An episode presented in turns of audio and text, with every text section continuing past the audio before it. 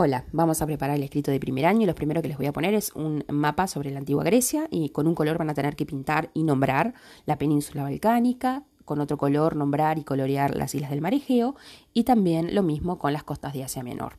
Y después describir un poquito cómo era el suelo y el clima en Grecia, ¿verdad? Montañoso, la importancia del mar, era poco fértil, pero muy lindos veranos, este, inviernos no muy duros, etcétera.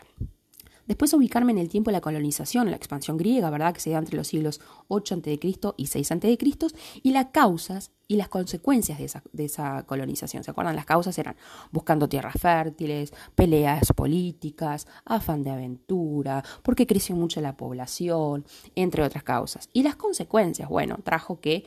Em, eh, la importancia enorme que tuvo el desarrollo del comercio, ¿verdad? Eh, nuevos, nuevos cultivos, empezaron a vender más aceite y más vino, la importancia del desarrollo ¿verdad? de la artesanía para hacer esas vasijas, eh, aparece el uso de la moneda y aparecen nuevos ricos que también van a exigir otros derechos políticos como tenían los aristoi, que antes solamente era rico por poseer tierras. Bueno, esta colonización trajo eh, unos nuevos ricos, ¿sí? que aprovecharon este cambio para hacerse rico y exigen también los mismos derechos que los aristoi.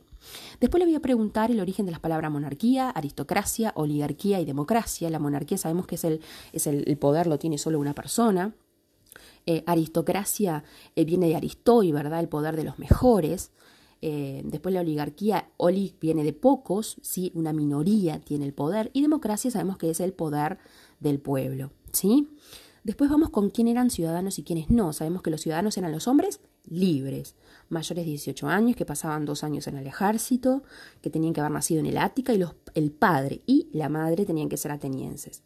Y los derechos que tenían, ¿verdad? Tenían derecho a, eran iguales ante la ley, podían poseer tierras, eh, sabemos que ya no quedaban más los ciudadanos esclavos por deuda, ¿se acuerdan? Eh, podían participar en la política, o sea, tenían igualdad libertad y filantropía. El Estado proveía a los ciudadanos que tenían condiciones más vulnerables su apoyo económico o el que necesitaran. Y les voy a poner también un ejemplo de una persona con determinadas características y van a tener que poner si esa persona podía ser ciudadano o si no y por qué. Después van a describir un poco Esparta, ¿verdad? Cómo era su sociedad, la necesidad de colonizar y conquistar otros territorios porque era muy pobre, la importancia de su ejército, qué hacían a los niños para poder y desde cuándo participaban en el ejército. O sea, lean Esparta y pongan lo, lo principal. Después van a tener que describir qué era una polis, ¿verdad? Que era una ciudad de Estado independiente porque Grecia tenía una unidad cultural, pero políticamente no eran eh, una, unidad, cada polis, si uno salía de una polis a la otra era extranjero. Y les voy a poner una mm, imagen de una polis y ustedes van a poner flechitas y nombrarme las partes de una polis, tal como lo hicieron con la maqueta, ¿sí? Y después van a completar un cuadro para comparar la democracia actual y la democracia ateniense, ¿sí? Eh, es muy fácil el escrito, no se olviden de llevar el cuaderno completo y estudiar.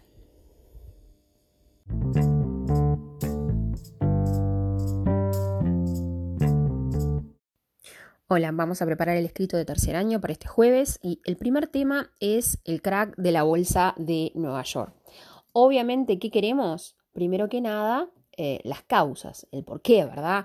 La superproducción agrícola industrial y por qué era y por qué se da, ¿verdad? La caída de los precios y el exceso de, oferta en el mercado, el subconsumo también, ¿verdad? Mucha gente que no podía eh, llegar a adquirir eh, ese montón de, productos industrializados y mismo alimentos, el abuso del crédito, ¿verdad? La posibilidad de cualquiera quería hacerse rico y aunque tuviera bajos, um, bajos ingresos, podía comprar acciones pidiendo un préstamo en el banco, ¿verdad? Siempre el contexto es del capitalismo financiero y monopólico, ¿verdad? Y la especulación, ¿sí? Em, el mercado bursátil, todo lo que tiene que ver con la bolsa de valores es algo que es de especulación, ¿verdad? Hay oferta, demanda de acciones y está basado más bien en una confianza eh, o no de quienes vayan a comprar las acciones, ¿sí? Entonces, ¿qué ocurre? Ya habían sido advertidos, pero bueno, el 24 de octubre del 29 es cuando hay más de 16 millones de, títulos de venta de acciones que no se compran, ¿verdad? Ese es el día, fueron muchos días de que mucha gente ofrecía, quería vender sus acciones porque caía cada vez más su cotización hasta que llega un día que era imposible poder vender nada y ahí comienza, ¿verdad? El famoso jueves negro, ¿sí? Eh, ¿Por qué se da? Bueno, hay una crisis enorme, ¿verdad? Y es una crisis que es bursátil por la caída de las acciones y es financiera, ¿verdad? Está relacionada con los bancos, ¿sí? Em, bien, sabemos que eh, se extiende la crisis a todo el mundo, menos a la Unión Soviética, ¿verdad? Porque tenía otro sistema económico, el comunista. Y después le voy a pedir las consecuencias, ¿verdad? Desde que aumentó la desocupación, el empobrecimiento, empezaron más conflictos, ¿verdad? Y también quiero que me hablen del New Deal, ¿sí? ¿En qué consistió? Eh, quién lo hizo, ¿verdad? El presidente Roosevelt y qué medidas tomó. Y era por primera vez el, eh, el propio Estado iba a tomar medidas para eh, hacer, para generar trabajo basado en las ideas de, de un economista llamado Keynes.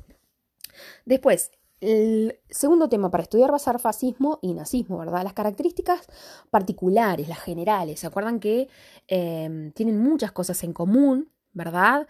Eh, un Estado todopoderoso, un líder carismático, em, la propaganda eh, oficial es muy importante, el poderío del ejército, ¿verdad? Un gran control de la población, de la educación, etcétera, ¿verdad? Y me tienen que decir que en el caso de los nazis, tienen dos cosas diferentes. Una que es la teoría del espacio vital, del territorio vital, ¿verdad? Esa necesidad de conquistar todos los espacios donde haya población alemana. Y después eh, el, tema del racismo, ¿verdad? La superioridad de una raza aria sobre el resto del mundo, ¿verdad? Que eso los iba a llevar, al ser una raza superior, ¿verdad? Con ese concepto de raza, eh, bueno, tenían el total derecho de primero conquistar los lugares alemanes y después al resto del mundo. ¿sí? Em, bien, eh, después vamos a la Segunda Guerra Mundial y vamos con los pasos que toma Hitler desde el 33 hasta el inicio de la Segunda Guerra. ¿Se acuerdan? Bueno, eh, salirse de la Sociedad de Naciones, empezó el servicio militar obligatorio, empezaron a remilitarizar, ¿verdad? Apareció eh, el desarrollo de la industria armamentística que lo tenía totalmente prohibido, así como también la educación militar obligatoria que lo reimplanta, ¿sí? Después tenemos eh, también los acuerdos que, mm, la, anexión de Austria, ¿sí? Eh, y el pacto de Múnich, cuando los representantes de Francia e Inglaterra tienen que ir a Múnich a decirle a Hitler que está bien, que le permitían eh, tomar los sudetes en Checoslovaquia, pero hasta ahí, ¿verdad? Pensaba el primer ministro inglés que ese había sido, digamos, el, un hecho fundamental para prevenir una nueva guerra mundial, se equivocó. Eh, y luego un paso muy importante, no solamente toma eh, los Sudetes y Checoslovaquia, sino que va a ser un pacto de no agresión con su superenemigo, que era la Unión Soviética, ¿verdad? Y el acuerdo secreto era, una vez que invade Hitler a Polonia, eh, cada uno va a tomar la mitad que quiere. ¿Sí? O sea, todos esos pasos me los van a desarrollar un poco, ¿sí? Eh, después tienen que decirme los dos bandos que se van a formar, ¿verdad? Este, los países que están de un lado y del otro, y cómo se llaman este, mm, de, los, los, integrantes del eje, los integrantes de los aliados, ¿verdad? Qué países participan de un lado y en el otro. Después les voy a poner una caricatura en la que van a tener que analizar en qué momento de la guerra se da eso, ¿sí? Eh, y bueno, después me van a tener que decir cómo es el tipo de guerra que plantea Hitler desde el primer comienzo, ¿verdad?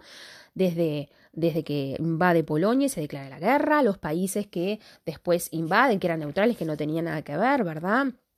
Este, hasta que llega a Francia y toma la mitad de Francia y el resto es el gobierno de Vichy, ¿sí?